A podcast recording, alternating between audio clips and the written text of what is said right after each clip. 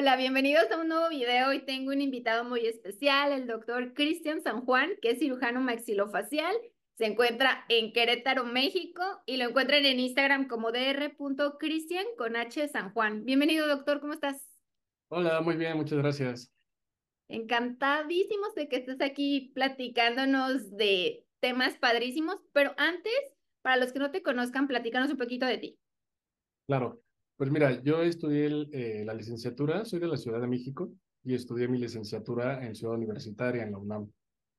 Ya de ahí, pues tuve como la, el interés de meterme en lo que es la cirugía maxilofacial. Y pues cuando hice el servicio social, tuve la oportunidad de hacerlo en el hospital donde después realicé la especialidad, que fue en el primero de octubre, en el ISTE. Ah, eh, en Ciudad Universitaria, cuando yo estudié, se podía adelantar el servicio social. Entonces lo hice en el cuarto año de la carrera. Y ahí ya fue que conocí realmente pues, lo que era la cirugía maxilofacial real, ¿no? De entrar al hospital y conocer los pacientes de los, del hospital, entrar a quirófano. Y pues fue que ya decidí pues más hacer la especialidad. Terminé la licenciatura, apliqué para hacer la especialidad y apliqué en el mismo lugar donde hice el servicio. Pues afortunadamente sí me aceptaron y pues ya entré después de los cuatro largos años, pues ya egresé de, de ahí. ¿Y cómo te terminaste en Querétaro? Ah, bueno, pues, pues, pues, prácticamente inmediatamente que terminé la especialidad, yo ya tenía planeado eh, mudarme a Querétaro. Mis papás se habían mudado unos tres años antes y ya conocí a Querétaro, me gustaba. Tomé la decisión, yo la Ciudad de México la verdad es que es mm, bellísima, pero es muy grande, o sea, la mayoría de los cirujanos marginofaciales también están ahí, o sea, hay muchos eh, cirujanos en Ciudad de México. Entonces decidí irme a Querétaro para estar también más cerca de mi familia y la verdad es que muy buena decisión, me gusta mucho, estoy muy a gusto por acá. Y, este, y fue inmediato, entonces toda mi práctica posterior a, a ingresar de la especialidad, pues ha sido en Querétaro realmente. Y necesitamos que no todos los maxilofaciales estén pues centralizados, ¿no? Necesitamos que estén en muchas ciudades para atender a toda la población. Y qué padre que estés en Querétaro. ¿En qué hospitales este, trabajas? Estoy en, en dos, aquí en el norte de, de, Querétaro, que es en Jurquilla, es el Hospital Moscati, y en el sur, en el Hospital Ángeles eh, Centro Sur se llama. En esos dos hospitales tengo un consultorio y es donde llevo a cabo mi práctica. Realmente mi práctica es privada, no estoy en ninguna institución, entonces por ahí estoy desarrollando y sí, como dices, es súper importante no centralizarnos porque eh, la verdad es que somos pocos egresados al año, somos muy poquitos. Yo creo que actualmente no egresamos más de 50 al año y esos 50 pues nos repartimos por toda la República. Sí, totalmente. Pero me encanta que desde que eras estudiante ya sabías que la cirugía, la sangre, el quirófano era lo que te gustaba. Sí, la verdad es que sí me llamaba mucho la atención porque una vez que entras a la, licenciatura, pues más o menos empiezas a darte cuenta de las especialidades. La verdad es que yo no tenía ni idea de que iba a estudiar odontología. O sea, ni idea. Fue una casualidad que haya llegado yo a odontología. Y una vez que entré a odontología, yo no sabía que existían especialidades. O sea, yo creo que para mucha gente igual piensa que a lo mejor el odontólogo ya hace de todo. Poco a poco ya se ha este, empezado a hacer un poquito más de difusión de que existen especialidades ¿no? en, cada una de las áreas de la odontología. Pero aún así, actualmente igual, casi siempre que me preguntan qué estudié y les digo cirugía maxilofacial y la mayoría es de ¿qué es eso? Entonces, a mí también me pasaba, igual en la licenciatura, no tenía mucha idea de qué hacía el, el ¿no? O sea, sí sabía que era cirujano, pero no sabía qué tanto abarcaba. Y ya que hice el, el, servicio social, pues me di cuenta, me acuerdo que de mis primeras cirugías en quirófano que, que me dejaron entrar, pues fue en cirugías de, de trauma o cirugías de, de, cirugía ortognática, ¿no? Entonces, ahí me di cuenta del alcance que tenía el cirujano, que era completamente diferente a lo que hacemos como odontólogos, ¿sí? Sí, totalmente. Pero ni siquiera se imaginan que es una rama, que fueron odontólogos primero y ya después hacen cirugía, porque siempre como que odontólogos los dientito y así, pero todas esas bases que, que en odontología agarras te sirven para maxilofacial de una otra forma. Sí, claro. Definitivamente yo creo que todos coincidimos en que el, el área de, de maxilofacial tiene que ser una rama de odontología porque pues sí nos brinda ese conocimiento que tenemos que aplicar, ¿no? Por ejemplo, hablando de la cirugía ortognática, o sea, nosotros tenemos el conocimiento de la oclusión, que es un factor importantísimo, eh, que tenemos que manejar durante ese eh, procedimiento, y eso lo aprendemos en la odontología, ¿no? Entonces, eh, por ejemplo, en países como España, pues son médicos, ¿no? O sea, es en este, eh, digamos que se pasan después al área de maxilofacial, pero tienen un tronco primero médico. Entonces es diferente la, la formación.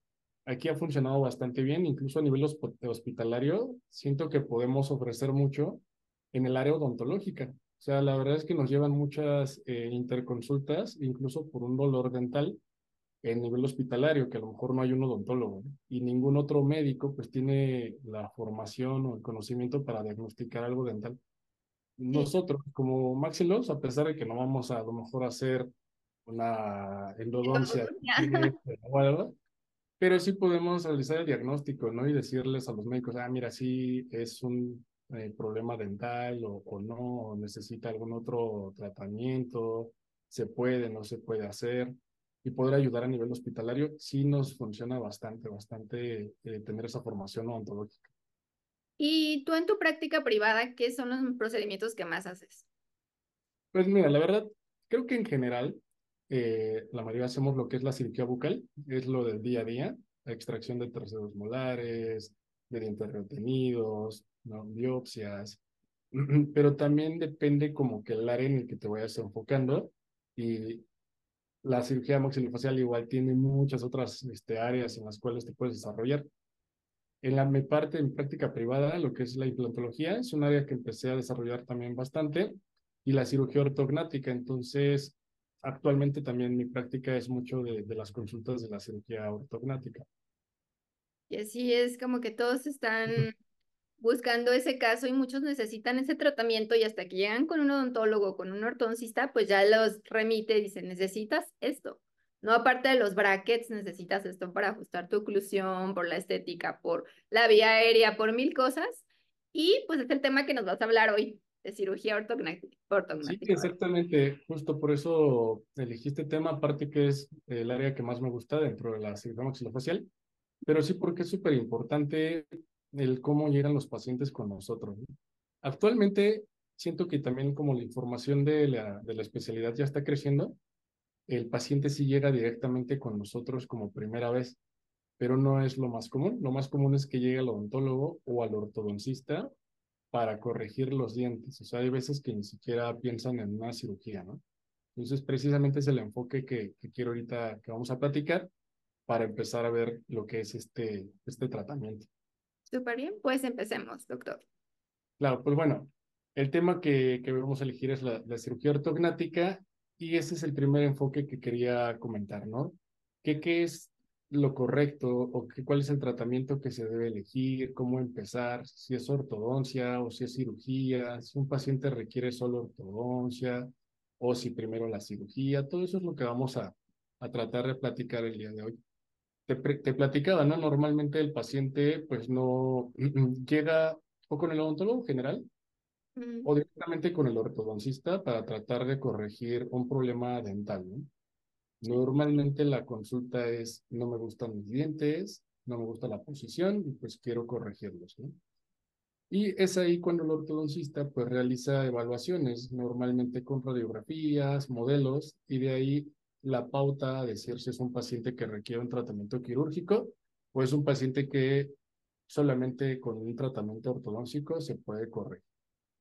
Sin embargo, el enfoque de esta charla es decir que no nada más son esas las limitantes que tenemos. Aquí depende muchos factores a evaluar en cuestión de función y estética, que tenemos que preguntarle y evaluar en el paciente para saber qué tratamiento podemos ofrecerle.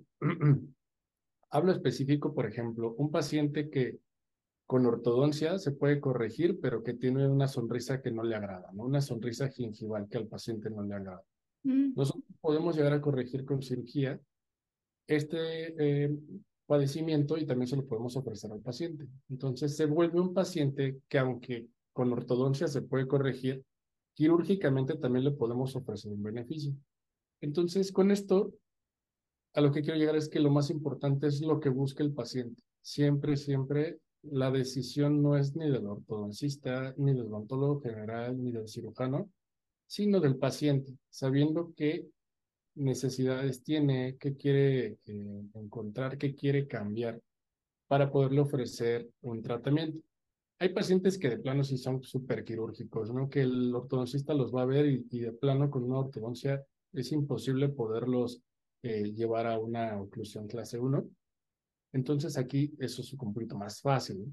Creo que lo que estás diciendo es súper importante, escuchar al paciente. Como que muchas veces nos llega el paciente, mira, te puedo hacer esto, esto. Uno como ya con, con la vista clínica, mira, pues esto y te quito esto y a lo mejor, no, pues el paciente no, a mí no me molesta. O sea, como que hay que aprender qué quiere escucharlo, si le molesta, qué quiere cambiar. Porque en veces queremos de, mira, te podemos hacer esto y esto y esto y esto y entramos como nosotros este, ya sea como profesionales de la salud, queriendo modificar cosas que a lo mejor al paciente ni le molestan.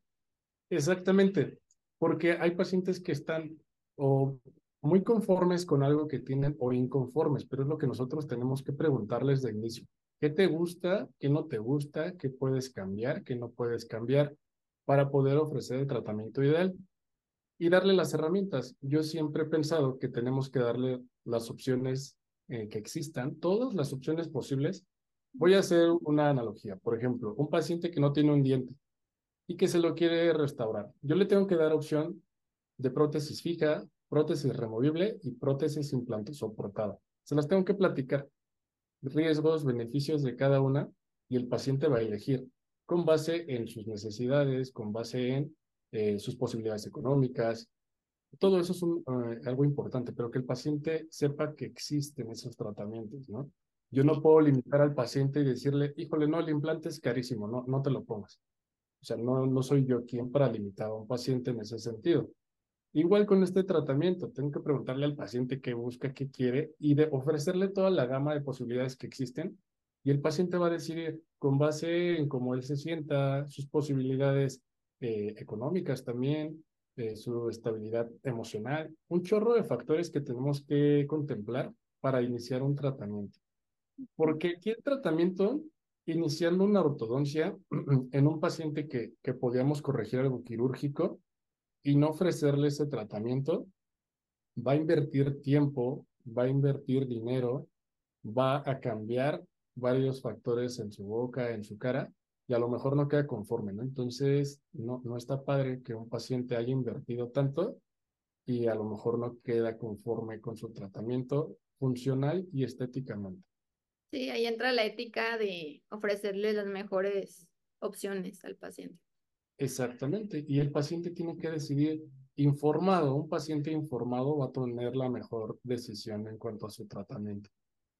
Todo esto pues tiene que ver mucho cuando todo está alineado, se ve bien, ¿no? Cuando todo tenemos en orden, se ve bien, nos da un perfil adecuado, nos da una sonrisa adecuada, nos da salud, nos da salud en la articulación, nos da salud dental, eh, igual la cuestión de, de, la masticación, de la respiración, todo cuando lo tenemos en orden nos va a generar beneficios. Estos beneficios tenemos que ver si son posibles alcanzarlos con ortodoncia si no son posibles cambiarlos con ortodoncia, si necesitamos cirugía, todo esto es lo que tenemos que englobar en un paciente de primera vez. Es algo que tenemos que poco a poco familiarizar a, al odontólogo general para que podamos hacer un poquito más de interconsultas y ofrecerle los tratamientos adecuados al paciente y que, y que el paciente elija. Siento que es algo súper importante porque la decisión pues debe ser del paciente. No, y que muchas veces los pacientes nos llegan y tienen una mala mordida. No, no importa, a mí no me molesta la estética. Pero ya explicarle, mire, es que tener una mala mordida te va a traer a la larga problemas de articulación. O sea, también está en nuestro, en nuestro quehacer del día explicarles las consecuencias si no se atiende o si no, no solo es estética.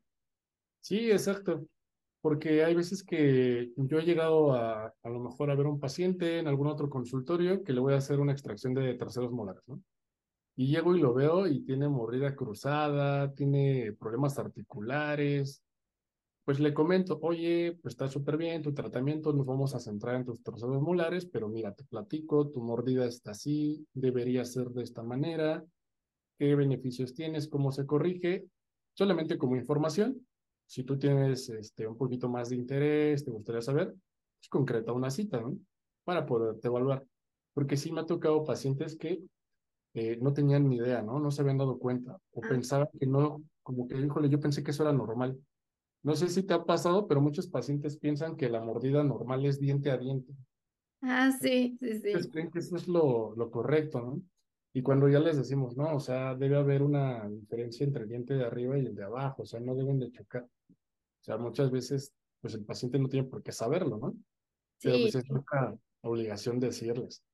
Si no se los decimos, pues no lo van a saber. Es como si cuando nosotros vamos a un médico y no tenemos ni idea, pues es que es el especialista, es el que me tiene que decir. Y aunque a lo mejor no te lo vaya a hacer el paciente, pues es mi obligación decirle, mira, esto no está bien, se tiene que tratar. O sea, darle las opciones y explicarle qué es lo correcto. Mira, tus dientes girados o tu mala mordida te puede traer a la larga problemas articulares.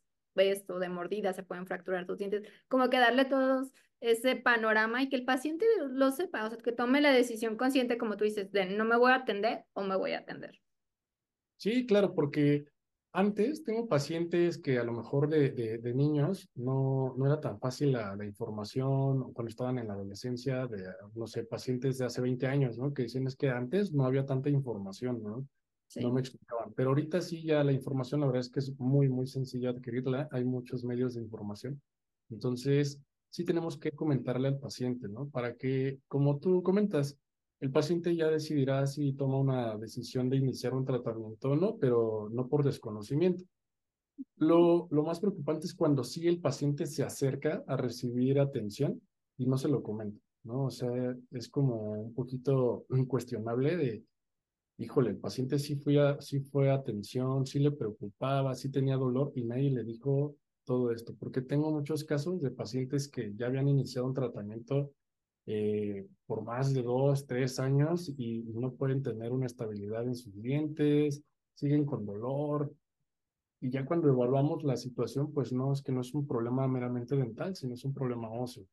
Y el paciente tiene pues toda la, eh, pues todo, todo el derecho de saber, ¿no? Que, que un problema no se iba a corregir solamente con ortodoncia. Entonces, todo esto es súper importante para que el paciente pues no pierda tiempo, no pierda dinero, pueda tener un tratamiento adecuado y pueda tener salud, ¿no? Porque al final de cuentas, todos este tipo de tratamientos que vamos a ofrecer, pues es con ese fin, que el paciente tenga salud, ¿no? Entonces, aquí tengo dos imágenes, ¿no? De, lo, de, lo, de las asimetrías más comunes. La clasificación, pues la clase 1 dentro de lo normal, clase 2 cuando tenemos una discrepancia en, en, maxilar y mandíbula, que puede ser un maxilar con un crecimiento mayor de una mandíbula normal o al revés, un crecimiento del maxilar normal de una mandíbula pequeña que nos va a dar pues el, el perfil convexo. Lo contrario, pues va a ser cuando tenemos eh, el maxilar o más pequeño con una mandíbula normal o un maxilar normal con una mandíbula muy grande, ¿no? Y esto nos va a dar un perfil cóncavo que nos va a dar el resultado de la clase 3. Aquí eh, investigando un poquito qué es lo más común en México. En México, lo más común de las maloclusiones dentales y este, esqueletales eh, es la clase 2. La clase 2 es lo más común. Sin embargo, no sé si tú lo eh, te ha pasado, te han platicado, como que la mayoría de los pacientes que pensamos en ortognática son pacientes clase 3. Sí. Y yo cuando platico con personas de lo que hago y, y, y, me preguntan si, ah, si tú haces lo de la mandíbula, ¿no? Siempre me dicen, los pacientes o la gente en general dice, ah, los pacientes prógnatas. O sea, es como que lo que conocen. Pero lo más común es la clase 2, ni siquiera es la clase 3 lo, lo común. y los clase 2 son los pacientes en mi experiencia son los más compensados ortodóncicamente. Son los que más extraen premolares y tratan de corregir solamente con ortodoncia. ¿Por qué? Porque es más complicado a lo mejor corregir una, una clase 3, o el paciente lo siente un poquito más incómodo en cuestión facial, la, la, la maloclusión clase 3, ¿no? los pacientes prógnatas. Son los pacientes que, que más se compensan y son los pacientes que también puedan tener más problemas en la cuestión respiratoria. Son los pacientes que tienen menor espacio en la vía aérea. Y pues me tocan un chorro de pacientes compensados, clase 2, con los dientes inferiores así súper fuera de hueso, ¿no? Entonces, eso es súper importante que reconocer, verlos, explicarles, porque tengo muchos pacientes que ya una vez que les hacemos el análisis eh, facial con fotografías y demás, pues se dan cuenta cómo se ven de perfil. Eh, es algo muy sencillo que nosotros estamos acostumbrados a vernos de frente, ¿no? pero nunca de lado, nunca nos vemos de lado más que en las fotos. Cuando le mostramos a un paciente una foto de lado, pues puede ser que ahí se vea que sí, ah, sí, sí no tengo un mentón, ¿no? O sea, sí, sí me veo como muy este, pequeño en esta zona. Hay pacientes que sienten que incluso tienen papada, ¿no? Y no es papada, realmente es el, la deficiencia del soporte óseo que hace que se vea esa, esa papada. Pues todo eso es lo que tenemos que evaluar antes de ofrecerle al paciente un tratamiento meramente dental, extracciones y demás porque sí son pues tratamientos sin vuelta atrás. Tengo una paciente que apenas igual está en protocolo para, para operarse. Le extrajeron premolares, pero a ella le dijeron que eran dientes deciduos, que eran dientes de leche. Sí, le dijeron, estos no te sirven, te los voy a quitar y a iniciar ortodoncia. ¿no? Obviamente. que les quitan caninos. Y yo, ¿por qué caninos? Los caninos no. Pero sí, es raro.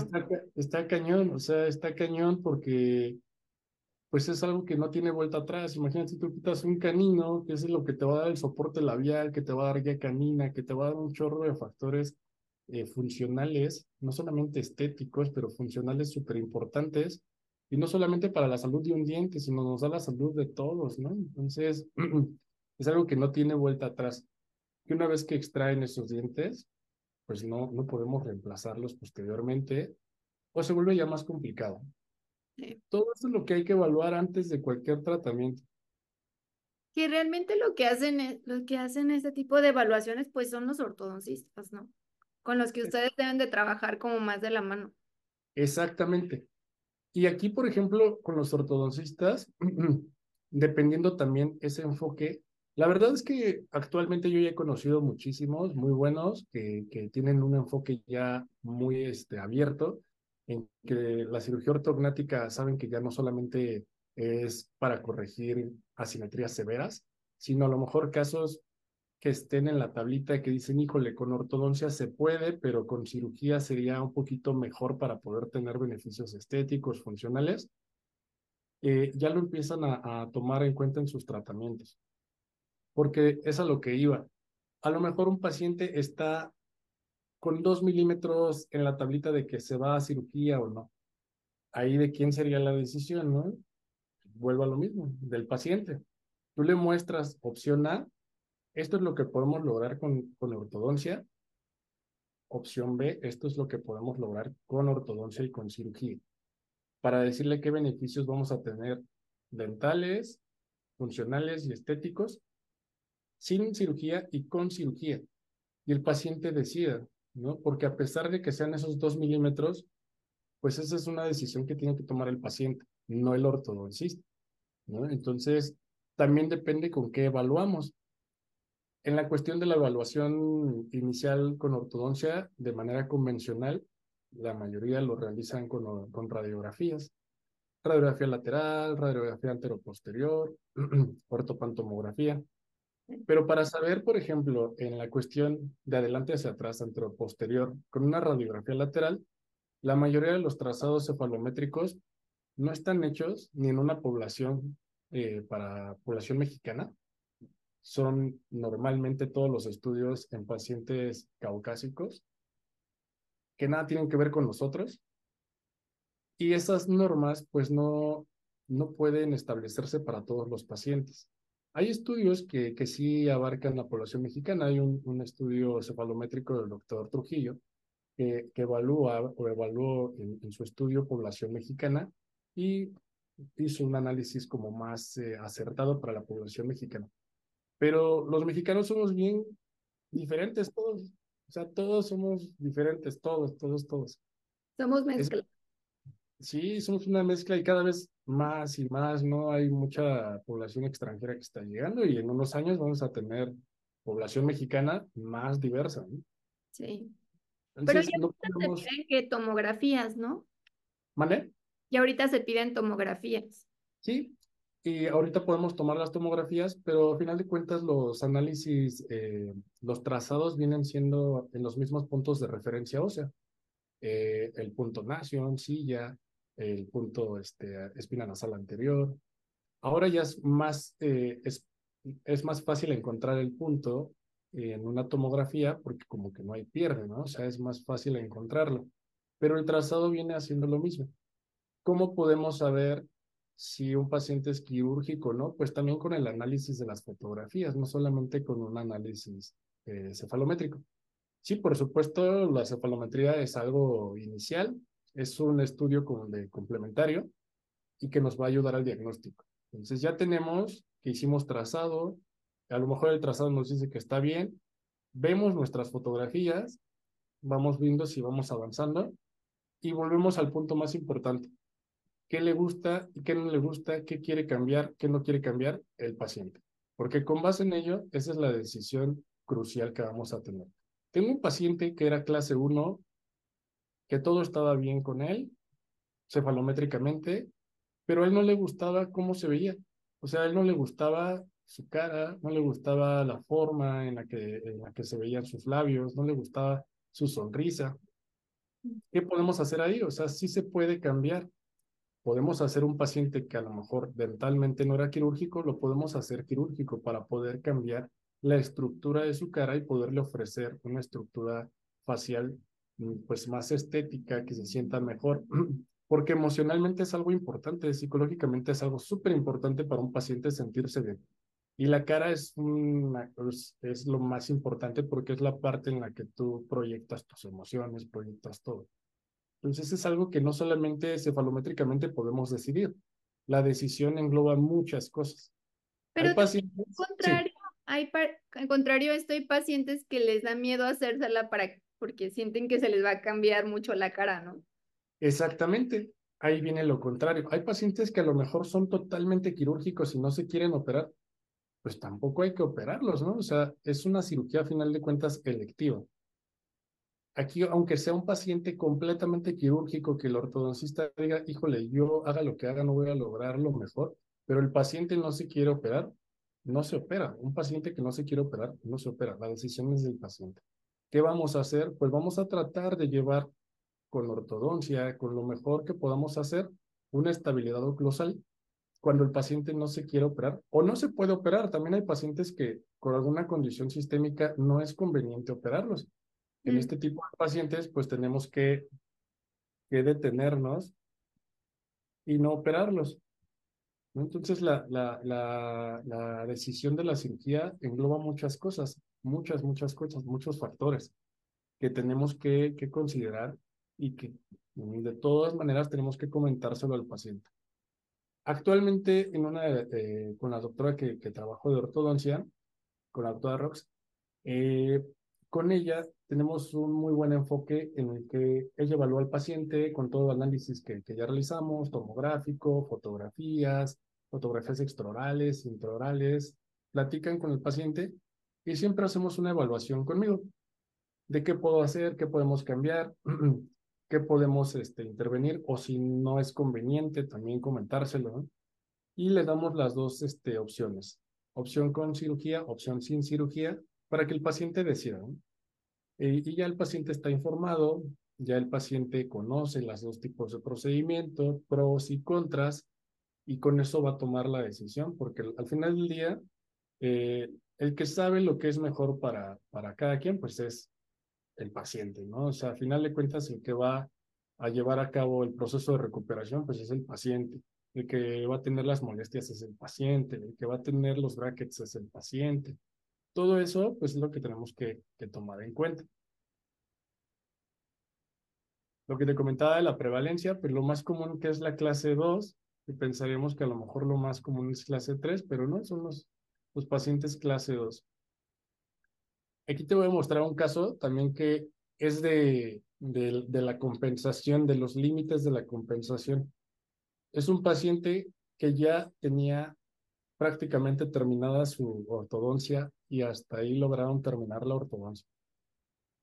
Pues si vemos, pues sigue teniendo mordida abierta anterior, ¿no? Tiene mordida cruzada eh, y demás problemas, ¿no? Entonces, el paciente después de años de ortodoncia, esto fue lo que habían logrado. Este es un paciente que definitivamente es quirúrgico y lo vamos a ver si seguimos viendo las fotografías. Es imposible tratar de compensarlo y ahorita lo vamos a ver qué, qué es lo que necesita, si una ortodoncia o cirugía. Pues es ahí donde nosotros tenemos que ver que hay pautas que determinan, hay pacientes que de plano sí, sí o sí necesitan cirugía y hay pacientes que están en el inter, ¿no? Este paciente vamos a ver su tomografía y, y vas a ver los dientes, cómo se encuentran los superiores. Es el, es, el mismo, es el mismo caso, ¿verdad? Es el mismo caso. Entonces, aquí ya tomamos un estudio y es muy sencillo de explicarle al paciente cómo están sus dientes de arriba, tratando de alcanzar los dientes de abajo, e es imposible, ¿no? Y están prácticamente volando, están fuera del hueso. ¿Qué va a pasar con este paciente cuando tenga una función masticatoria eh, activa? Pues, pues, va a tener un problema, un problema dental, ¿no? Un problema periodontal, porque no es un problema nada más eh, dental. Aquí tenemos que ver que es un problema completamente óseo. Vemos cómo están sus dientes. Este caso, relativamente sencillo decir que sí es quirúrgico, pero los, los, casos más complicados pues son los casos que no son tan evidentes, que los casos que están, te decía, en la tablita. Yo he escuchado en muchas veces de, de, de la parte de los ortodoncistas que comentan que salvan al paciente de la cirugía. Y yo digo, pues, ¿no? ¿Por qué salvar, no? O sea, no es como que sea algo malo. Hay que mostrarle la alternativa y que el paciente al final del día decida. Tengo una paciente con una desviación mandibular severa y ella sí me dijo, la compensaron, no está completamente de acuerdo con la compensación. La evaluamos para un segundo tratamiento o de ortodoncia convencional para tratar de, tener una estabilidad o con cirugía. Le planteé el tratamiento, pero ella me dice emocionalmente yo no puedo con una cirugía no puedo, no me gustaría tener ese proceso, no quiero pasar por cirugía, pues es un paciente que no voy a operar. A final de cuentas, es más importante su salud mental y emocional que, que lo demás. Lo demás lo podemos llegar a controlar. tenemos que tener un enfoque bien general de todo. No es operar a todos y es eh, darle la importancia al paciente de lo que, lo que sienta, ¿no? Lo que, lo que está pensando y lo que está pasando por ese momento porque la cirugía sí es un proceso, pues grande, la verdad es que es un proceso, una cirugía mayor, un cambio en su cara, en su forma de hablar, de sonreír. Sí es algo que tenemos que tener muy presente. Y el posoperatorio, ¿no? Es pesado. Sí, cada día se va haciendo menos, pero no deja de ser cirugía. O sea, es como yo les digo a mis pacientes de, los terceros molares voy a hacer todo lo posible porque sea tranquilo, sea tu mejor experiencia, no tengas tanta inflamación, no te duela, pero definitivamente no es algo que van a querer hacer en su cumpleaños, ¿no? O sea, no es como que quieran decir, voy a ir a sacarme mis muelas de juicio en, en mi cumpleaños. No, tampoco la cirugía ortognática no es algo que quieras hacer año con año, o sea, es algo que si bien te vas a someter a ese proceso, lo quieres hacer una sola vez y que sea lo más tranquilo posible pero es una cirugía que te va a generar inflamación, que te va a generar ligera molestia, que te va a generar cambio en tu dieta los primeros días, que vas a estar incómodo con las heridas intraorales, tu forma de cepillarte, de hablar. ¿No? Entonces, sí es un proceso que no le podemos decir al paciente, por mucho que, que ya esté súper avanzado y que utilicemos el protocolo de mínima invasión, no podemos engañarle y decirle que, que va a ser pues un masaje en la espalda, ¿no? No, para nada.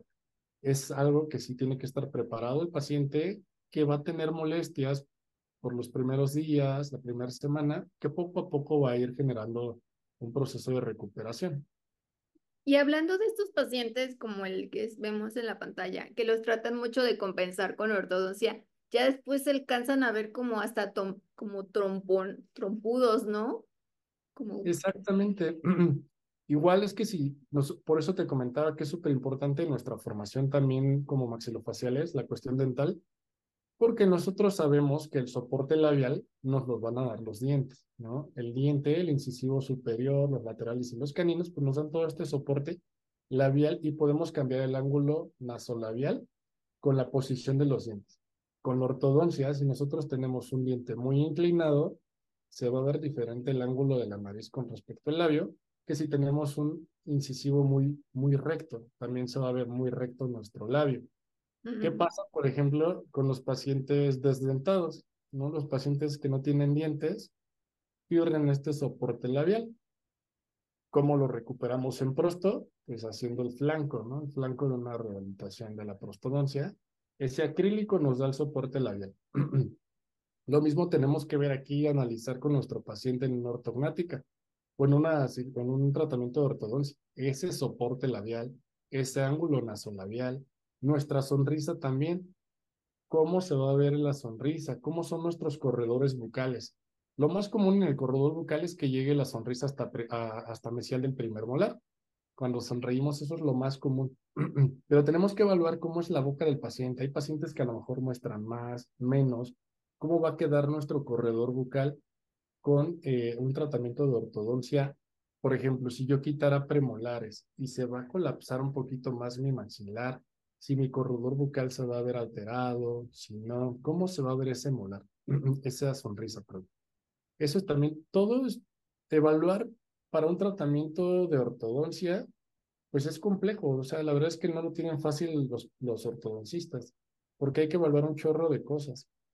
Y con base en ello, explicárselo al paciente y posterior a ello, pues llevar a cabo todo el tratamiento para lograr esos, esos, este, esos objetivos. ¿no?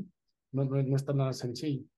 Pero mientras más podamos nutrir entre diferentes especialidades un, un tratamiento, pues es mejor.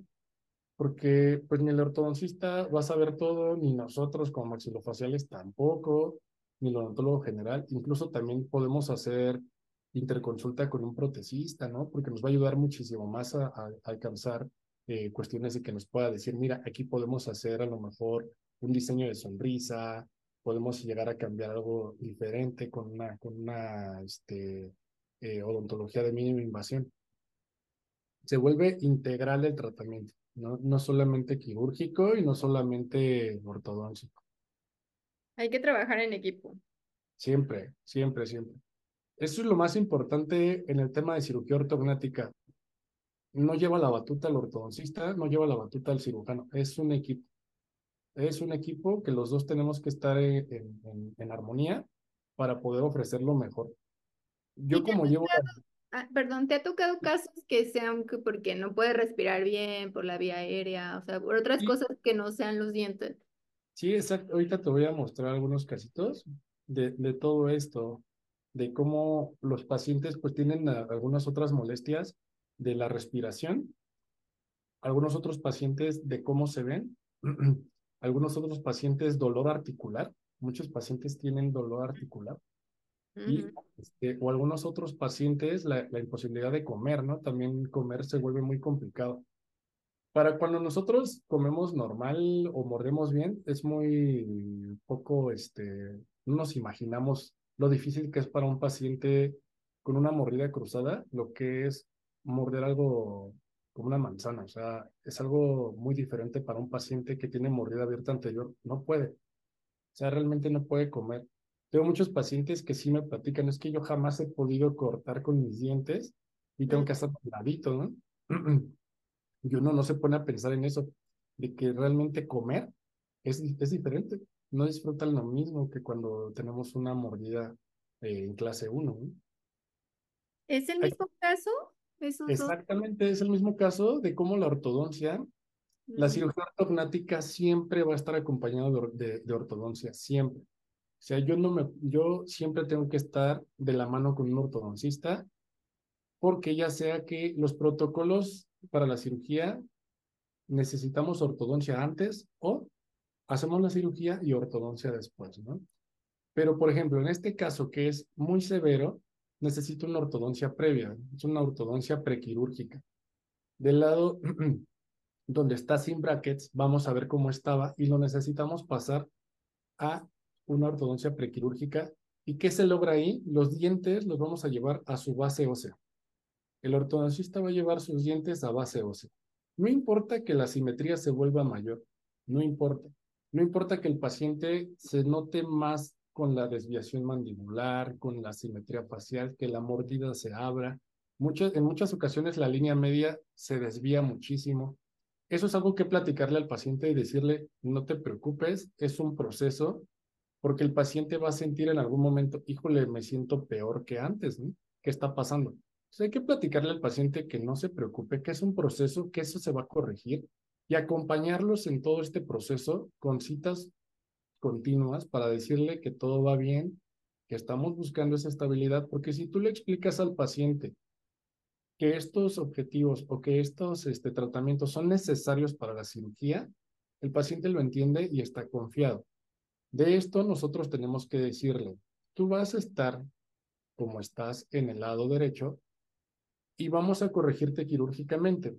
Entonces, para eso es la, la ortodoncia prequirúrgica, para poder llevar los dientes a donde deben estar en, el hueso, que los dientes estén en la angulación correcta dentro de su base ósea, que los dientes estén bien alineados dentro del hueso, para que yo los pueda corregir posteriormente con cirugía. Y vuelvo a lo mismo, tiene que ser en un equipo. Una vez que el paciente ya está preparado con ortodoncia, lo que yo hago, a mí me gusta mucho ver los modelos impresos, ya sea en yeso o en resina, y los, los pongo tal cual yo puedo dejar la oclusión. Y lo comento con el ortodoncista, mira, es así como yo puedo dejar la oclusión. ¿Qué te parece? ¿Te agrada? ¿No te agrada? Movemos un poquito. Eh, ¿Quieres que te deje un poquito más de traslape? ¿Quieres que te deje un poquito más? Lo que él necesite también. Para que yo esa oclusión me la llevo a mi planeación digital y yo pueda eh, acomodar las estructuras óseas de diferente manera.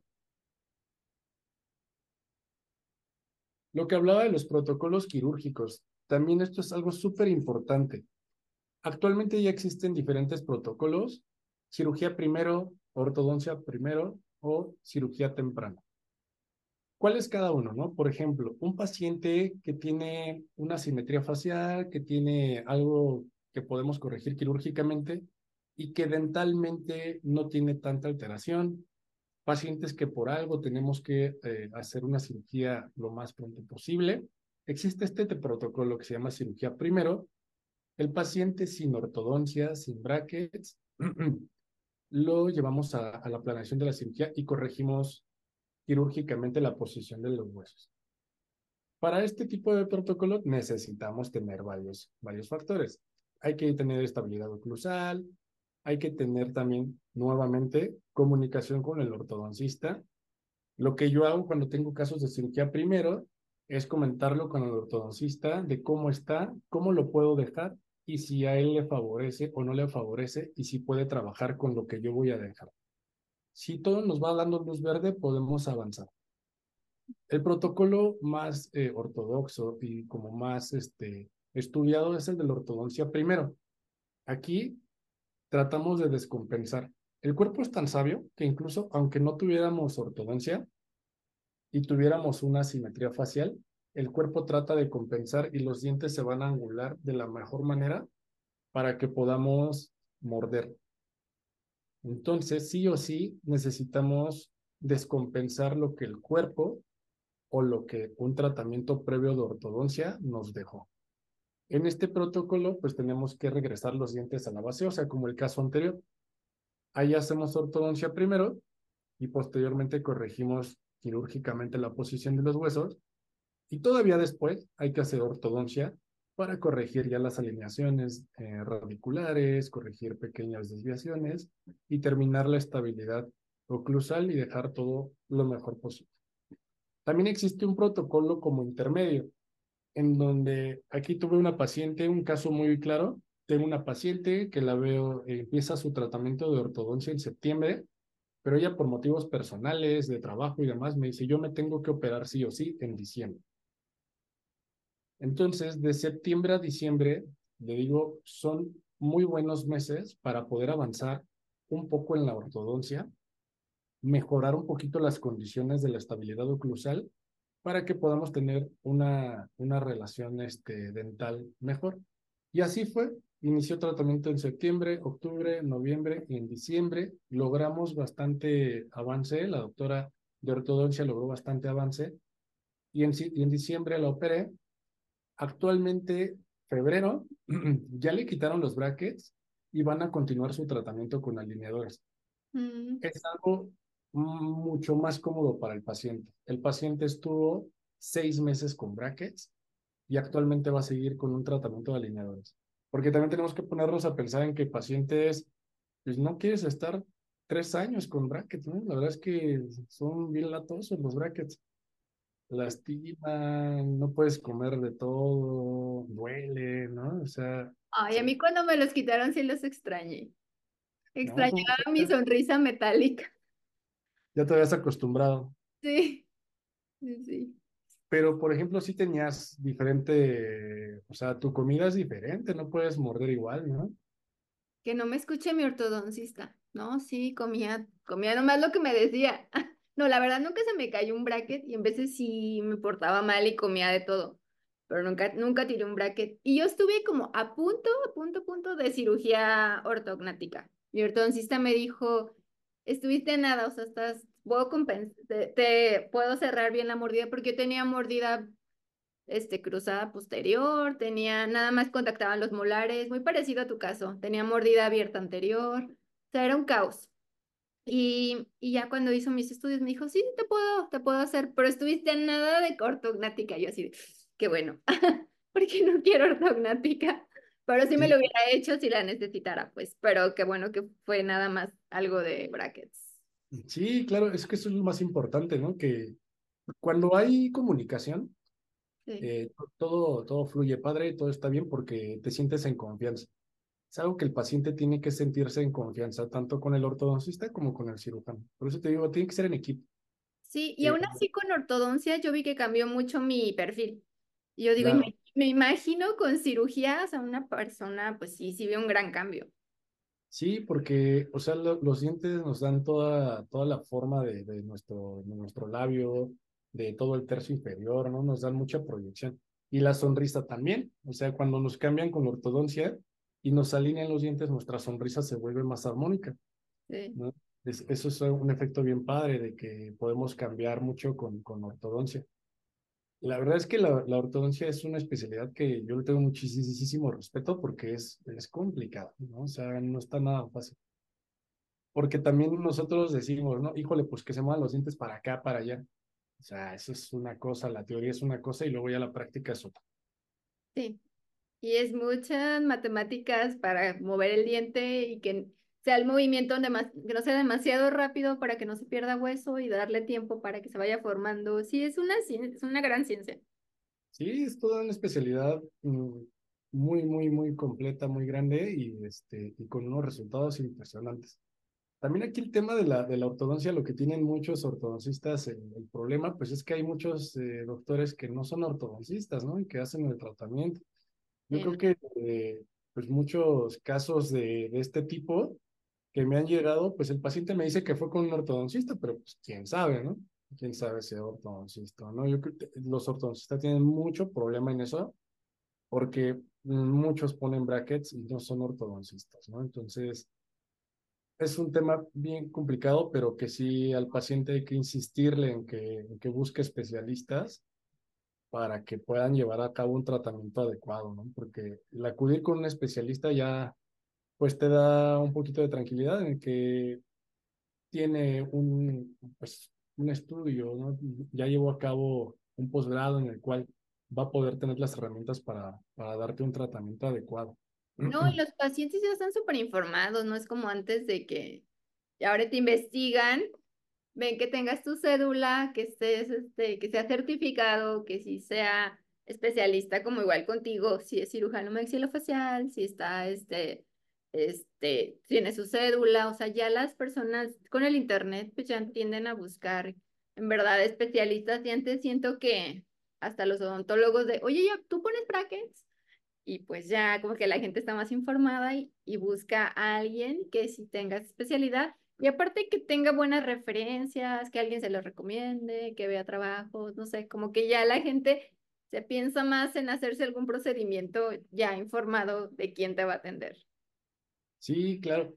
Eso es un avance pues magnífico también, tanto con las redes sociales e internet, obviamente, que es muy fácil encontrar que un, un especialista tenga cédula y, que sea lo que promete, ¿no? O sea, no nos cuesta nada meter, googlear el nombre del doctor y nos va a aparecer si tiene cédula, si no, quién es en realidad. Y con eso es este, que, te vayas dando cuenta, ¿no? De, de sus, pues también de, de sus cartas primero. Y como dices, también de sus resultados, ¿no?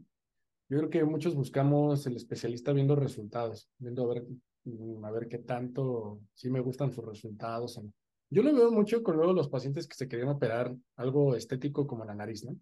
Pues buscan así los resultados de los cirujanos plásticos, otorrinos o, o los maxilofaciales que realicen cirugía nasal. ¿Qué hacen? ¿Cómo, ¿Cómo está el antes y el después? Para ver qué, si les gusta, porque cada doctor también tiene un método, tiene un enfoque, tiene criterios diferentes en, en el manejo de, de la nariz, ¿no? Pues lo mismo con este tipo de, de, cirugías, tenemos que mostrarle al paciente nuestro expertise y tenemos que decirles nuestro enfoque. A mí en la, en la cuestión de, de, la cirugía me gusta también, vuelvo a lo mismo, escuchar al paciente, porque en los cambios estéticos, lo estético tiene que ser para el paciente. O sea, eso es algo que insisto yo mucho cuando platico de este tipo de tratamientos. Estético pues eh, es una palabra muy, muy ambigua porque depende a quién le pregunte, ¿no? O sea, la belleza es así, ¿no? Eh, tenemos que preguntarle al paciente qué considera estético, qué considera para él agradable, qué le gusta a él. Porque yo puedo tener un enfoque que a lo mejor yo digo, híjole, le voy a hacer mentoplastía y demás, a lo mejor al paciente no le gusta, ¿no? Entonces, ahí es lo que lo principal en el protocolo que yo manejo es siempre les pregunto, ¿qué te gusta actualmente de tu cara? y qué no te gusta, qué quieres cambiar y qué no quieres cambiar. Y hago una lista de esas dos cosas. Es lo primero que tengo yo para mi planeación. Ahorita les voy a hablar igual un poquito rápido de la planeación, pero es el, factor en el que yo me, me baso es en eso. Si al paciente le gusta su sonrisa, no le voy a cambiar su sonrisa. Si al paciente le gusta sus, la forma de sus labios, voy a tratar de conservar esa forma. Si al paciente no le gusta cómo se ve su mentón, ah, me da la pauta para poder jugar con esa parte. Todo eso es lo que yo tengo que evaluar porque a final de cuentas es lo más importante. En la cirugía ortognática, en mi punto de vista, lo más importante en, la situación, en, el aspecto del paciente o en la repercusión del paciente es lo, el resultado facial. El paciente en una cirugía ortognática, a lo mejor se va a decir, híjole, me quedó un poquito desviado, una línea media, no sé siento diferente, un diente. Pero lo que más le va a impactar al paciente es su cara. O sea, en una cirugía ortognática lo que más le preocupa al paciente es cómo voy a verme, cómo voy a quedar. Más que como los dientes. O sea, la verdad es que en una cirugía ortognática los dientes al paciente luego ya pasan a segundo término.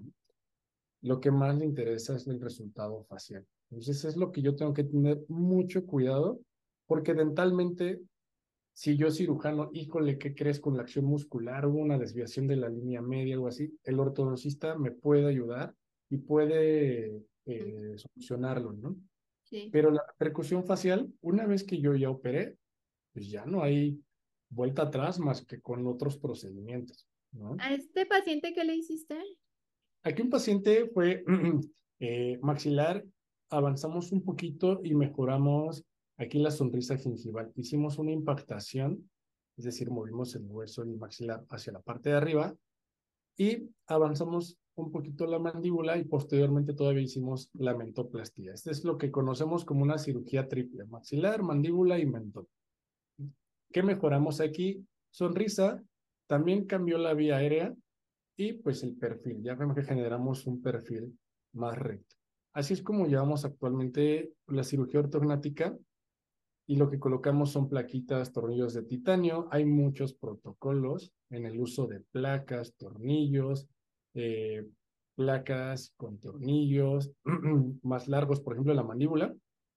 Este tipo de fijación es una fijación con, con, con placa de titanio y tornillos.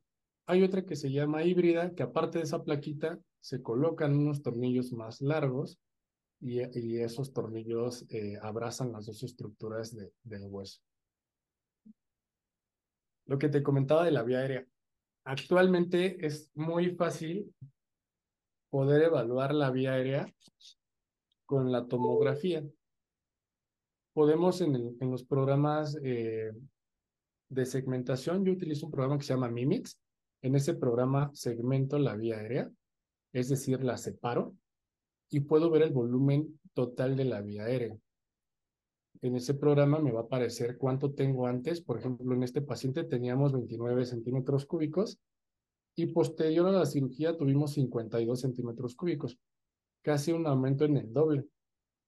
En los estudios que hay sobre vía aérea, una vía aérea normal más o menos ronda en los 23 centímetros cúbicos, más o menos, dependiendo del artículo que busquemos. Algunos mencionan 7 centímetros cúbicos menos que 23 o, o, mayor a eso. Eso es una vía aérea normal. Vamos a dejarlo en 25 centímetros cúbicos aproximadamente. Nuestro paciente aquí tenía 29, o sea, realmente no tenía un problema de vía aérea. De hecho, tampoco clínicamente él no tenía ni ronquidos ni nada. Pero modificando la estructura facial, porque él tenía sonrisa gingival y demás, eh, el tercio inferior deprimido, vemos que si no era mi objetivo, pero de todos modos aumentó la vía aérea, o sea, y no era realmente mi objetivo, pero aún así, funcionalmente, pues, trajo un beneficio el aumentar la vía aérea de manera secundaria. Con esto, cuando los pacientes sí tienen un problema de respiración, es, eh, es muy este, fácil poderlo corregir con los movimientos en la cirugía ortognática. Y lo vamos a poder comprobar con la tomografía posterior. Ahí vamos a poder ver el aumento real de la vía aérea. Porque en la previa, la que veo acá, se ve como una zona más estrecha. Eso sí es normal. Muy chiquita. Creo que es, pues Exacto. En la parte, aquí la vía aérea se, se evalúa en tres zonas. En la parte de la nasofaringe, la orofaringe y la hipofaringe. En la parte que ves estrecha, esa es la orofaringe. Y exacto, eso es algo que tenemos que también tomar en cuenta. En todos los estudios que evalúan la vía aérea pre y la vía aérea post, nos mencionan esas tres áreas. De hecho, las dividen eh, por segmentos y el volumen de cada una. Porque vamos a poder evaluar que en un paciente eh, clase 2, por ejemplo, la vía aérea que va a estar más disminuida va a ser la hipofaringe. En un paciente clase 3, la vía aérea que va a estar más abierta va a ser la hipofaringe, por esa diferencia en la parte inferior que vamos a tener cerrado o abierto. Pero igual con un paciente clase 2, vamos a tener diferente eh, vía aérea en la orofaringe, es decir, a nivel del paladar, que en un paciente clase 3 o que en un paciente clase 1. Así podemos evaluar cada una de las zonas. Por ejemplo, en esta que estamos mostrando, en el área de la orofaringe tenemos una disminución. El volumen total me dice que está correcto, pero en esa parte se ve que, está disminuido. Lo tengo que correlacionar con lo clínico. El paciente no tiene dificultad para respirar, para tragar, duerme bien, no ronca, les puedo decir que es normal aunque se vea disminuido. Pero cuando yo hago una cirugía ortognática, voy a ver que sí lo corregí, ¿no? A pesar de que no era un problema que él tenía o que manifestara, sí le voy a ayudar, ya la abrí más. El espacio va a ser más apropiado para que pase el aire. Pasa como, no sé si, si tú usas lentes. A lo mejor cuando no usabas lentes crees que ves bien, ¿no? Y cuando ya te ponen lentes, dices, ah, caray, ¿a poco así se ve? Sí, totalmente. No pasa así con los pacientes, ellos creen que respiran bien, pero cuando ya los operamos, pues respiro mejor. mi paciente no tenía clínica, realmente no tenía problemas respiratorios, pero sí definitivamente cuando le pregunté después, sí siente que respira mejor. Entonces la clínica es roncar, este, sentir que no, que no respiras, que no puedes pasar comida, que no respiras bien. Sí, se vuelve Lo más, más, más evidente es el ronquido, ¿no? El ronquido es, es este, como el, el síntoma que podríamos llamarle más, más fácil de identificar. Pero ya que tenemos problemas para respiración, problemas como ya en el síndrome de apnea obstructiva del sueño, que es todavía una patología ya diferente, que se corrige también con un protocolo de cirugía ortognática, pero es bien diferente. El, el protocolo del SAUS, del síndrome de, de apnea obstructiva del sueño, es un protocolo diferente, es todo un, una ruta muy diferente.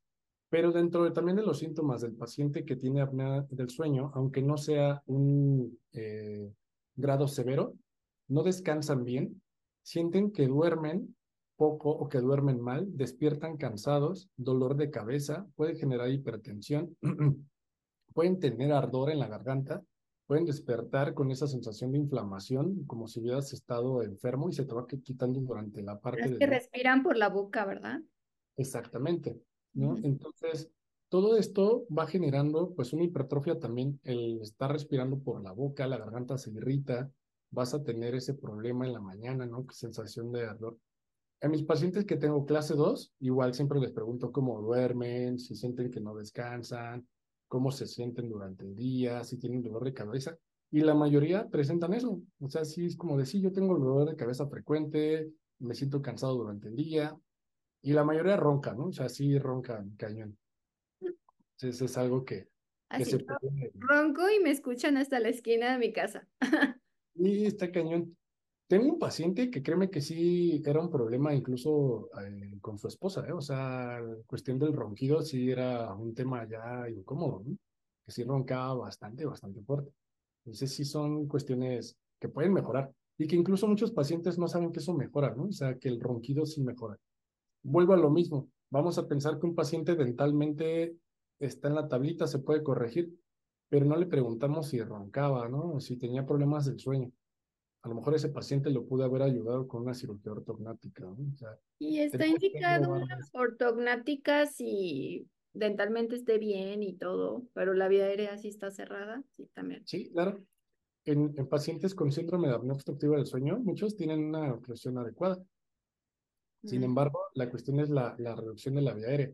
En pacientes con un síndrome de apnea obstructiva del sueño, ya en un estado severo, que tienen unos episodios de apnea en el sueño constantes, aquí como nos va a traer más problemas, o sea, la apnea nos puede generar muchísimos problemas porque la oxigenación no es adecuada.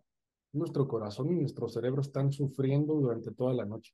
Los pacientes que llegan a tener problemas graves, a lo mejor no son pacientes jóvenes, pero imagínate un paciente, hay veces que incluso el sobrepeso todavía lo agrava más, que quedan durante la noche que de plano no pueden respirar, entran a protocolos donde les incluso les colocan aparatos de ayuda que van a ayudar a, a, meter aire y empujarlo de manera este, con, presión para que puedan respirar durante la noche. Entonces aquí ya lo dental, aunque esté bien, pues ya no es este, el objetivo, sino que respire, que no, que no tenga esos episodios de, de como micromuerte en, en, en, el sueño, ¿no? De estar quedándose sin respirar, porque generan problemas muy graves de la salud a nivel respiratorio y a nivel del corazón generan problemas graves.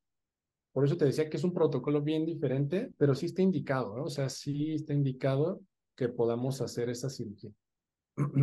Sí.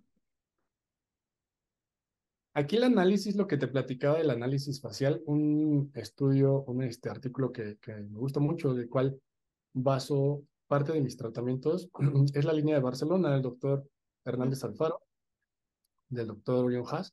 Y este tiene por objetivo evaluar la posición del maxilar de adelante hacia atrás, ¿no? ¿Qué tanto lo podemos mejorar? Porque eso es también algo complicado a veces para nosotros como cirujanos, el decir, ok, ya te voy a operar, ya decidimos que sí, es lo mejor, el paciente decide que sí se quiere operar. Bueno, ¿qué tanto voy a hacerlo hacia adelante, hacia atrás? ¿Qué parámetros estéticos voy a buscar? En la línea de Barcelona, lo que menciona es una perpendicular al punto nación, de aquí de tejidos blandos, que es la base de la nariz, de ahí perpendicular a la posición natural de la cabeza. Hacemos una perpendicular y lo que nos dice este estudio es que el incisivo debe quedar a esa altura o por delante de esa línea. En este estudio igual, el doctor Hernández Alfaro, voy a comentar lo mismo de hace ratito, en su estudio, lo que las personas que estudió fueron personas igual este, caucásicas, ¿no? Entonces, aplica en parte para nosotros, pero no para todos, ¿no? Pero sí es una base que podemos utilizar para poder establecer factores estéticos. En el, en el estudio del doctor Hernández Alfaro, menciona que las caras que eran vistas como más estéticas tendían más a ser caras más biprotrusivas, más hacia adelante que retro. ¿no? Entonces, por eso, al hacer este análisis, menciona que es más adecuado dejar el maxilar en el incisivo, en esa línea o por delante. Ahí vamos a ver que está a nivel del incisivo y obviamente el labio pues va a quedar delante por el grosor que vamos a tener del labio. También los tejidos de abajo deben de quedar en ese, por delante de esa línea, el mentón y el labio inferior. Aquí en mi paciente, si yo hago ese análisis, voy a ver que en la parte superior, si yo me imagino dónde está su incisivo, atrásito del labio, veo que sí está por delante de esa línea, pero veo que su labio inferior apenas lo está rebasando y su mentón sí está por detrás. Lo que platicaba hace ratito. Aquí el paciente es delgado y se le ve como si estuviera papada, ¿no? Sí. Se ve un mentón chiquito. Él dentalmente estaba bien. Para poder lograr un avance correcto, completo, el hacerlo con una sola mentoplastía, voy a tener límites si quiero hacerlo con un avance mandibular, bueno, tendría que someter la ortodoncia para poder crear un espacio entre los dientes y para poder avanzar. ¿Qué le doy las opciones a mi paciente? Por las dos. Le doy opción A, es hacer espacio dental con ortodoncia prequirúrgica y después avanzar toda la mandíbula. Opción B, hacerte mentoplastia. Mi paciente me dice, a mí lo único que no me gusta es cómo me veo de perfil. Yo quiero cambiar la forma de mi mentón, muerdo bien, abro bien, Opción A, la voy a descartar, me voy por la mentoplastia. ¿Cómo hago el protocolo? Yo hago una predicción mediante inteligencia artificial de cómo está antes y cómo se va a ver después. Eso es algo que también me ha gustado mucho y que se los he mostrado a mis pacientes. ¿Cómo te vas a ver? Incluso los pacientes que te decía que están en la tablita, ¿cómo los puedo ayudar a decirse cómo te vas a imaginar que te vas a quedar? Bueno, te ayudo con las herramientas que ya tengo actualmente.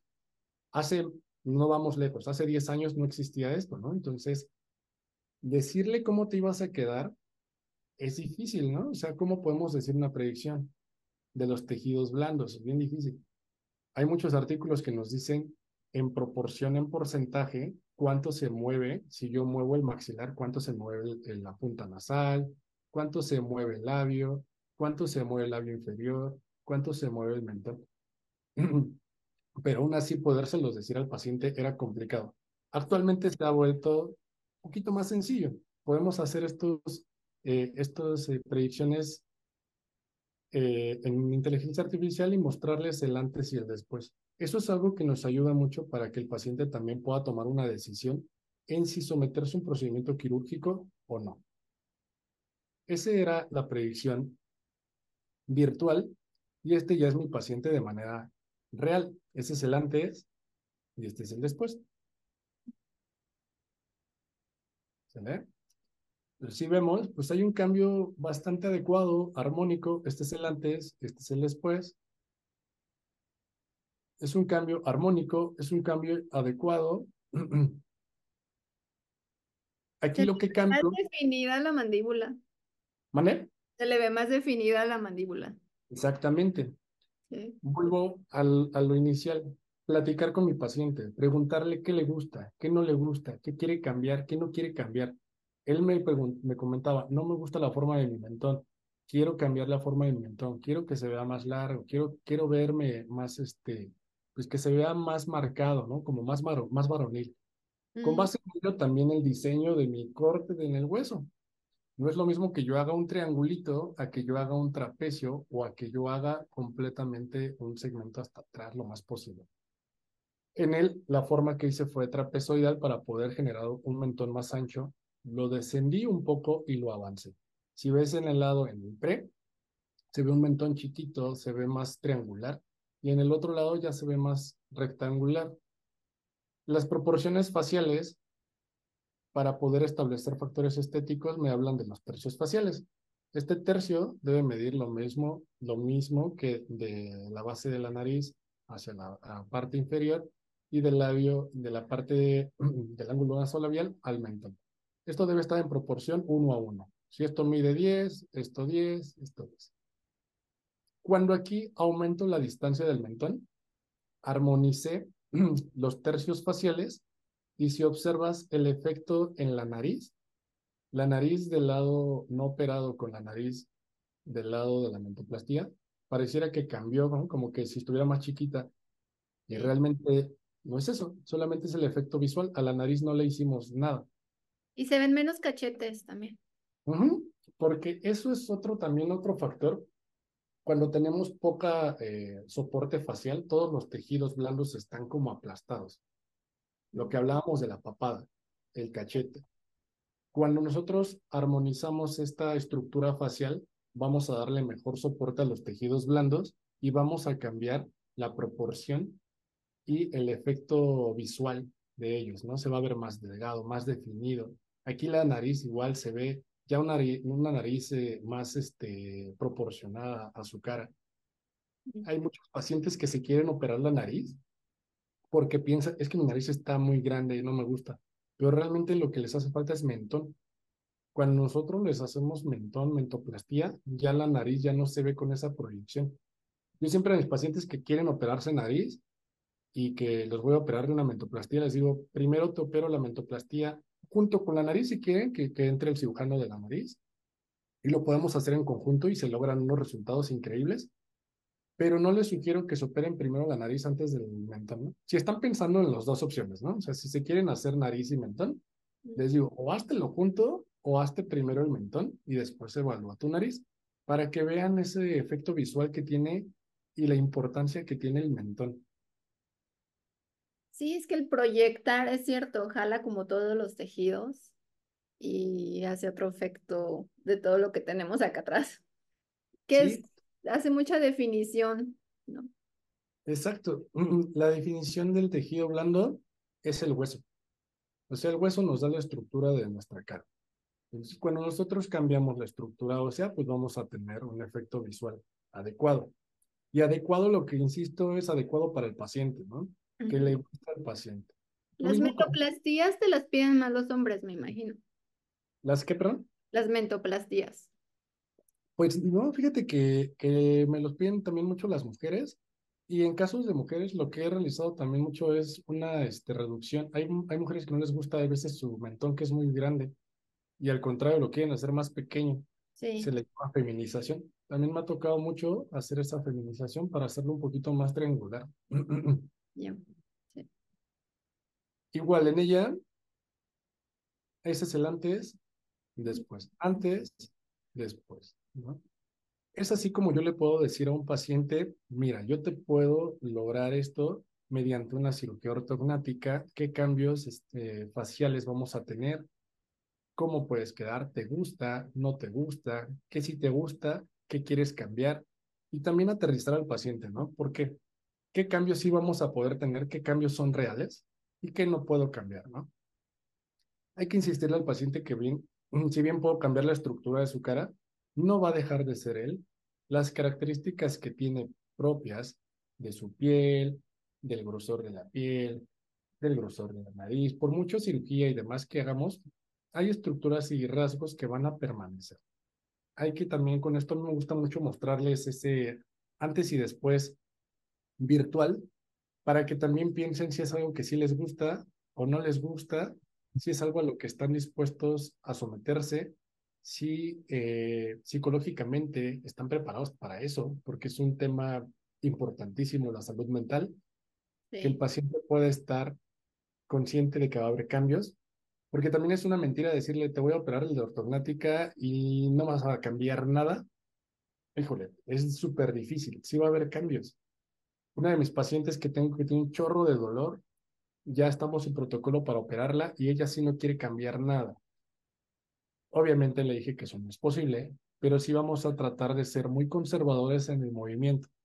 Voy a tratar de corregir su, tiene una laterognasia, Voy a tratar de corregir la desviación mandibular y generar el menor cambio eh, estético posible para que ella permanezca con la, la, cara que ella conoce, se sienta cómoda.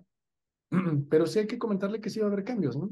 Porque no le puedo decir que, que va a estar igual porque no, no es cierto, ¿no? O sea, sí va a haber cambios. Y hasta con brackets uno cambia. Exactamente. Eso es algo que hay que comentarle al paciente, todo, todos los cambios que vamos a lograr con brackets, sin brackets, incluso cuando te ponen los brackets, en las primeras semanas como los labios se te inflaman, estás todo trompudo, ¿no? Todo. Y eso cambia cuando te los quitan, otra vez tus labios vuelven a, un reposo, vuelven a, tener este, eh, ya un soporte tranquilo y se desinflaman. Durante el, cuando tienes brackets también están más partidos, más secos. Es normal, ¿no? Pero hay que comentarle eso al paciente para que también eh, él lo tenga contemplado. Platicábamos de la estructura también facial, un tratamiento incluso que se le llama antiedad, también tiene beneficio la cirugía ortognática. No solamente son pacientes adolescentes, pacientes adultos jóvenes los que se van a someter a este tratamiento. Hay pacientes también eh, adultos que ya eh, tuvieron problemas. Estos son casos bien comunes que pues hace 20 años pues no existía esta información y pues les hicieron tratamientos dentales, ortodónticos y demás y pues no están eh, ni felices con su, con su mordida y también ya empiezan a presentar dolor, ¿no? Yo tengo muchos pacientes de 45 años en adelante con mucho molestia. Eh, la mayoría yo creo rondan en promedio de los 50 años de edad con dolor articular, ¿no? Muchos, muchos pacientes. Y cuando evaluamos esto, pues tiene el, eh, el origen, pues es la maloclusión y la este, estructura ósea, ¿no? Tienen una eh, estructura ósea alterada. Entonces, en este tipo de pacientes también el beneficio es antiedad.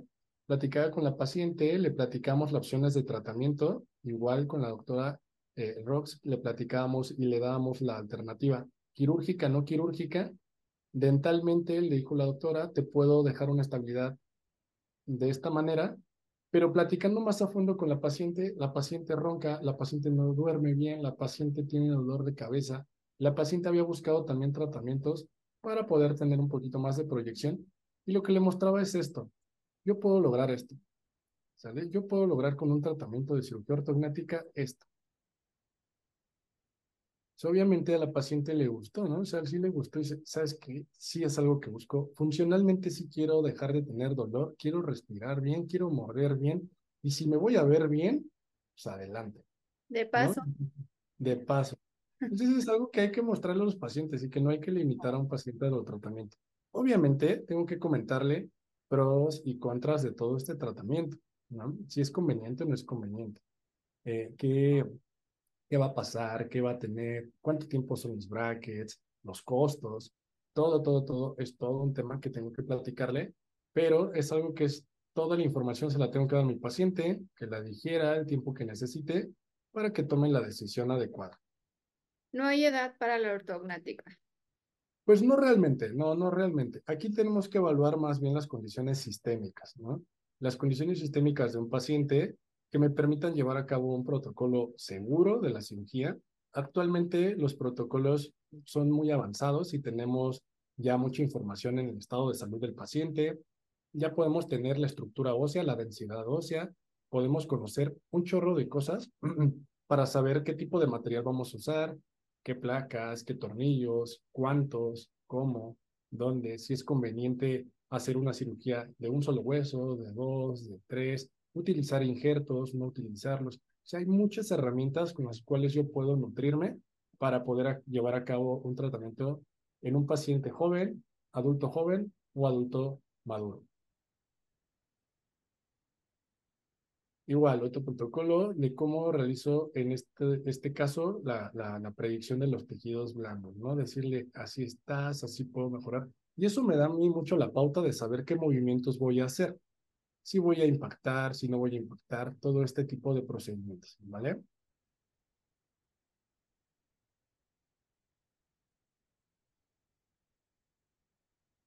Qué cambiazo.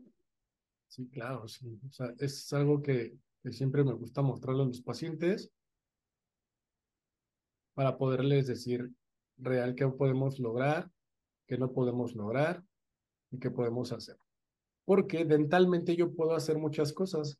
Yo puedo corregir una simetría facial moviendo un solo hueso. Por ejemplo, si yo tuviera este molar, este, el, el cuerpo de la mandíbula, en clase 2, yo puedo hacer diferentes cosas. O mover toda la mandíbula hacia adelante,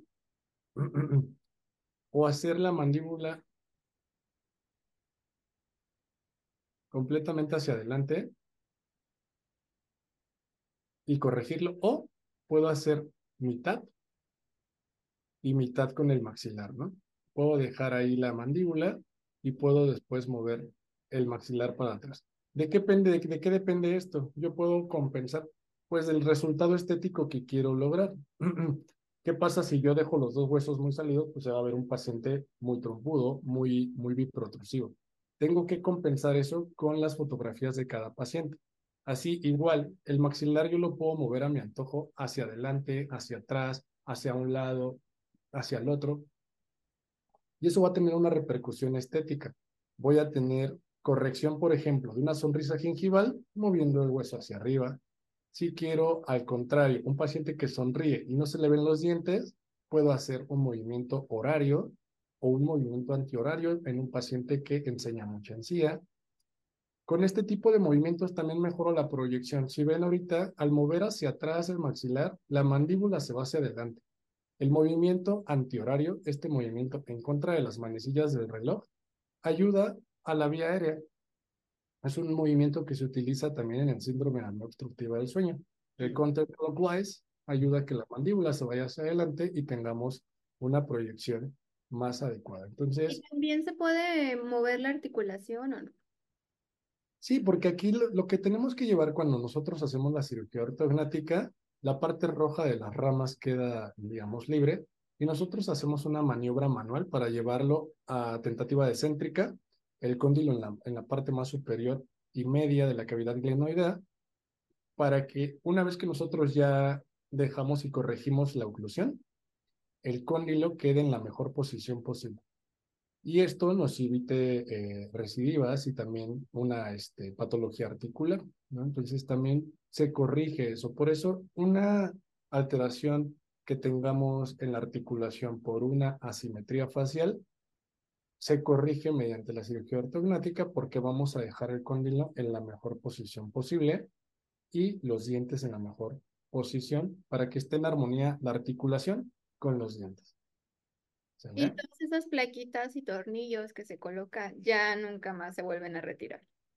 Pues idealmente no, están hechos de titanio y pues se quedan eh, eh, en, esta, en esta parte de la osteotomía, se os integran generalmente no dan problemas. Sin embargo, pudieran generar reacción a cuerpo extraño por alguna situación de movimientos y demás. Se pueden llegar a quitar, pero ya quitarlos es relativamente sencillo con anestesia local. Colocamos un poquito de anestesia local, encontramos el tornillito y lo retiramos. Solamente si el tornillo está generando algún proceso de cuerpo extraño, que sí llega a pasar. No es eh, muy, muy común, pero sí llega a pasar. Y solucionarlo es sencillo. Recordemos que el principio de colocar las placas es mantener fijo el hueso para que cicatrice el hueso y se forme un puente óseo en esa este, osteotomía y son resultados permanentes. Teóricamente, una vez que el hueso ya está, eh, digamos, soldado, ya podríamos quitar las plaquitas. Pero como estas se os integran, incluso se llega a formar hueso encima y demás, pues ya no es necesario quitarlas no generan eh, un problema, no se sienten, no generan dolor, no generan una expansión. La expansión térmica es muy similar, entonces no generan una, una situación de dolor por la expansión en cambios térmicos. Igual en la cuestión de resonancias magnéticas, eh, se pueden realizar, no, no es un metal que, que, vaya a tener una contraindicación en un resonador, y por esa razón se pueden dejar eh, en boca sin ningún problema. Okay. ¿Sale? Pues bueno, de, de, manera general, esta es la, la parte que, que, quería comentar de la cirugía, de, de, todo este, este tema, de cómo llevarla a cabo, del equipo que tenemos que formar, ortodoncia y cirugía, siempre, siempre, siempre estar bien de la mano para poder ofrecer el mejor tratamiento a, a nuestros pacientes. Sí, y el hecho de que ya sea todo virtual, pues es más fácil explicarle al paciente, enseñarle su caso, o sea, ya es como, y es una planeación, pues al ser digital es más predictiva, ¿no? Sí, exacto. O sea, nosotros al tenerlo digital podemos tener una eh, visualización correcta del tamaño de las raíces, podemos prevenir muchas complicaciones, podemos tener bien a la mano saber a, cuántos milímetros está eh, las diferentes estructuras anatómicas importantes para nosotros. Podemos determinar por dónde pasa el, nervio dentario, eh, dónde voy a hacer mi osteotomía, cuántos milímetros. O sea, la verdad es que actualmente nos brinda muchísima información que hacen que el protocolo sea mucho más seguro. El hablar, por ejemplo, del protocolo de mínima invasión, que es algo que está, mm, ah, eh, está a pasos agigantados. Ahorita todos queremos estar metiéndonos en ese, en ese concepto. No solamente es hacer incisiones chiquitas, sino todo esto. Engloba todo esto. La planeación me va a permitir tener una, una cirugía segura. Voy a poder hacer incisiones más pequeñas porque ya tengo más predecible dónde cortar y la recuperación va a ser más rápida porque ya no voy a tener un proceso inflamatorio tan grande. También el hecho de usar plaquitas y tornillos, antes pues dejaban cerrados a los pacientes con la boca cerrada por semanas. Actualmente ya no hacemos eso. El paciente puede abrir y cerrar la boca desde el momento que, sale de, de, la sala de, operaciones, ¿no? En recuperación el paciente ya abre y cierra. Y puede comer, puede comer también. Puede comer, va a hablar bien, todo normal. Obviamente con las incomodidades, ¿no? Pero sí va a poder comer.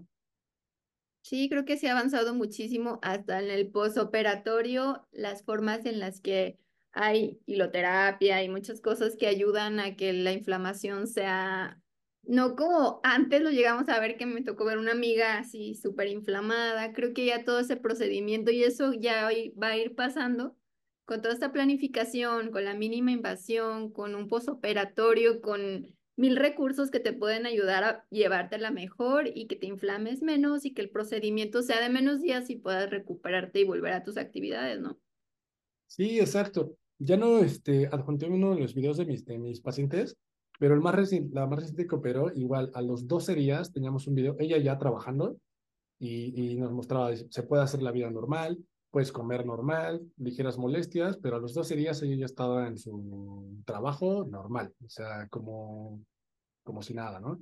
Obviamente, pues tuvo un proceso de los primeros días de recuperación, pero no es algo que nos incapacite meses. O sea, la cirugía realmente, con el protocolo actual, la, una semana, yo les pido a mis pacientes por lo menos una semana de reposo tranquilo en casa, y la segunda semana puedes hacer ya tu vida relativamente normal en actividades del día a día, ¿no? Sí, totalmente. Y ya puedes volver a tu vida normal. Puedes hacer ejercicio, no sé, puedes hacer como ya tus actividades normales, ¿no? No hay ninguna contraindicación. Sí, no, o sea, obviamente con, con sus, con de, menos a más, ¿no? Siempre poco a poquito y demás. Tengo pacientes que sí este, realizan actividad física de alto impacto. Bueno, a ellos les digo, tranquilo, no regreses así como si nada a, realizar tu actividad física intensa, porque pues vas a generar mayor inflamación, ¿no? Pero sí, este, sí, sí, no es eh, una contraindicación el, tener que dejar por meses tu actividad física, no, o sea, realmente no. También otro de los temas que se han estudiado es la rehabilitación temprana. Mientras más rápido tú te incorpores a tus actividades, es mejor. Uno de los principios de la fisioterapia, que también es otra eh, chulada en el tratamiento, es eso, la rehabilitación temprana, el movimiento, el generar nuevamente la función, va a generar que, que te recuperes más rápido. Sí, totalmente. Pues muchas gracias, doctor, por venir a platicar de este tema tan interesante y que muchísimos pacientes, yo tengo varios videos de cirugía ortognática con varios maxilofaciales, cada quien le da su enfoque, pero es un tema que yo veo que los pacientes buscan muchísimo.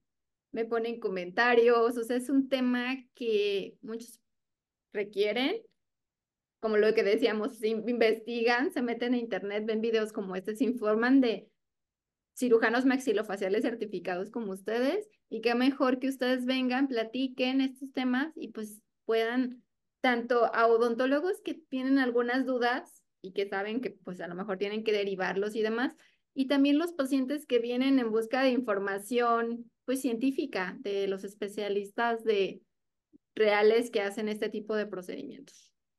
Sí, claro, pues muchas gracias por la invitación. La verdad es que es un tema que, me gusta mucho, se me hace muy importante, tiene mucha repercusión en el paciente y pues siempre, ¿no? Buscar los especialistas certificados, ortodoncistas, eh, cirujanos maxilofaciales, que somos los que realizamos en conjunto con los ortodoncistas el, el tratamiento y que, y que se evalúen. O sea, realmente no quiere decir que todos los pacientes se tienen que operar, pero pues es una posibilidad explicar pros, contras y encontrar el tratamiento ideal para cada paciente, ¿no?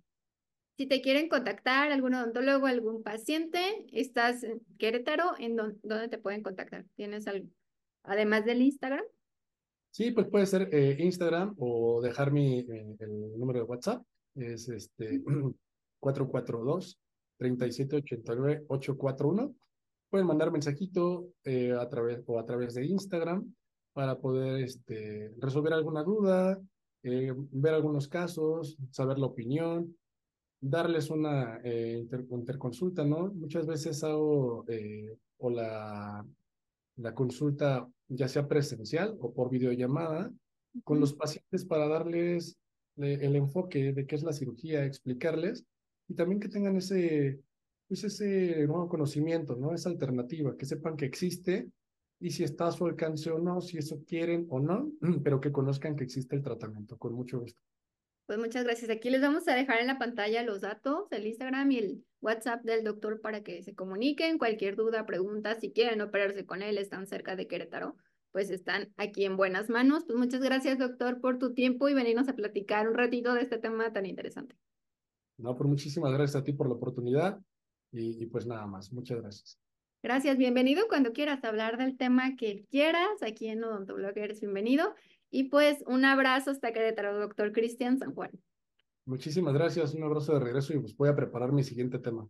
Gracias, dejen su like, dejen, sigan al doctor, también sube casos increíbles en su Instagram. Dejen alguna duda o pregunta aquí en el video, en los comentarios, si tienen alguna duda específica, aquí los vamos a estar respondiendo. Y gracias a todos los que nos están viendo y escuchando y nos vemos en un próximo video. Adiós.